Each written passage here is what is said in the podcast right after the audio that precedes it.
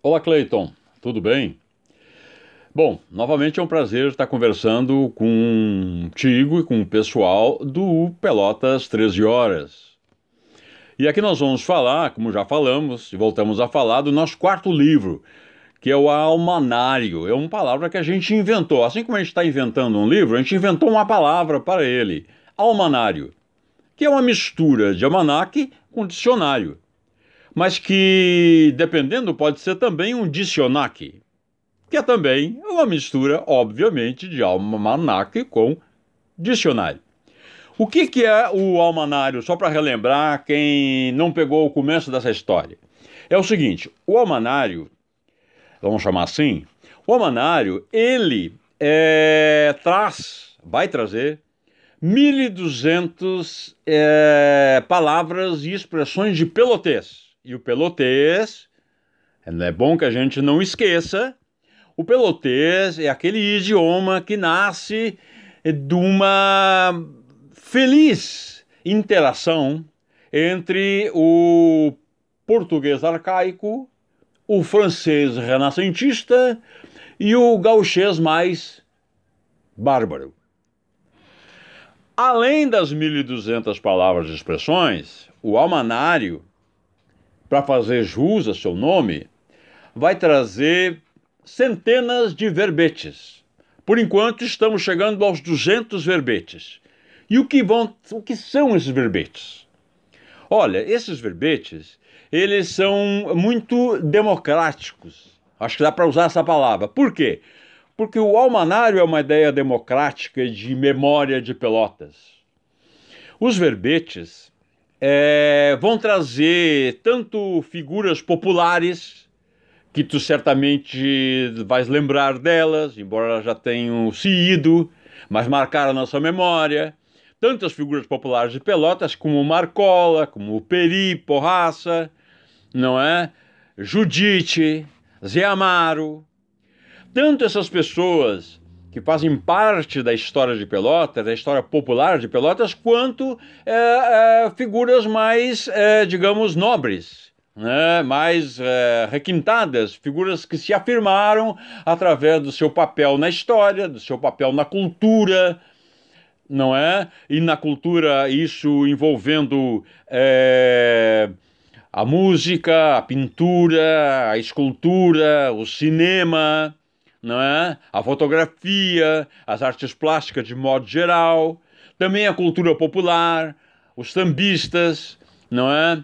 os craques do futebol, não é? Uh, uh, vamos ter poetas, escritores.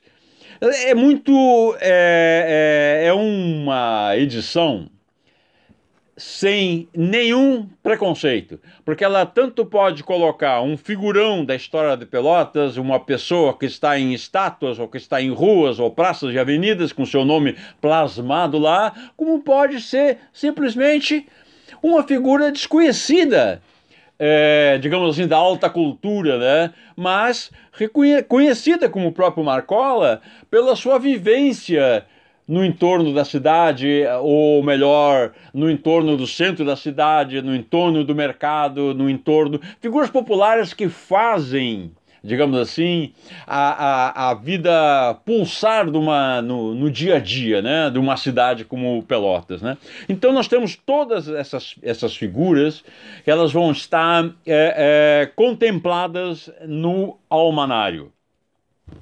O almanário não traz apenas figuras propriamente ditas, pessoas físicas, mas também traz pessoas jurídicas, né? traz também fatos, né? traz é, é, elementos é, básicos na história de Pelotas, né? como a tomada de Pelotas pelo Zeca Neto em 1923, não é? Traz é, é, grandes episódios da história, da, da, história de Pelotas, como a quebra do Banco Pelotense, não é, em 1931. E um importante, é, que eu acho importante, que é, um, é, é, esse almanário, ele não está apenas no passado ou, no, ou na nossa lembrança de Pelotas, Pelotas que a gente viveu, mas é, é, ele está também no presente e no futuro. Nós nos esforçamos, embora distantes de Pelotas, a maior parte deles, embora pelotenses residentes de Pelotas também estejam participando desse projeto, não é? é no futuro. Então, uma coisa que nos é, impressionou muito, nós que estamos envolvidos com isso, foi descobrir quanto a gente desconhece Pelotas. E, eu, e, eu, e mesmo tu, com a vivência que tu tens de Pelotas, de décadas de Pelotas, de décadas de programa, de décadas de jornalismo, eu não sei se tu não vais ficar surpreso também. Eu pergunto a ti, aos leitores, por exemplo, se tu sabes quem é Mateuzinho das Leis. Eu não sabia. Eu só descobri por conta do almanário. Mateuzinho das Leis é o primeiro poeta de Pelotas. Ele nasceu ainda no Brasil colônia. E ele morreu antes de nascer o nosso poeta mais é, notório, né? Lobo da Costa, né? que também está no almanac. Né?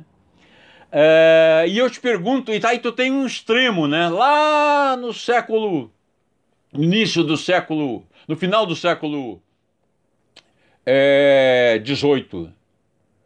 E tu tens na outra ponta o futuro. Tu sabes quem é Zudzilla?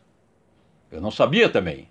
Zudzilla é um rapper conhecido pela cultura rapper no Brasil e é um rapper que está em São Paulo hoje, é um jovem que veio da Coab Guabiroba. Então esses dois extremos, né, no tempo, vão estar contemplados no Almanário de Pelotas. Que não tem o um nome ainda, não é esse nome ainda, né? Nós não chegamos ainda a um consenso sobre o nome. Mas vai ser muito interessante, isso eu garanto a ti e aos teus ouvintes. E estaremos aqui sempre que possível contando novidades sobre o andamento do trabalho que agora já se aproxima do seu final. Ainda bem. Grande abraço, Cleiton, um abraço a todos os ouvintes.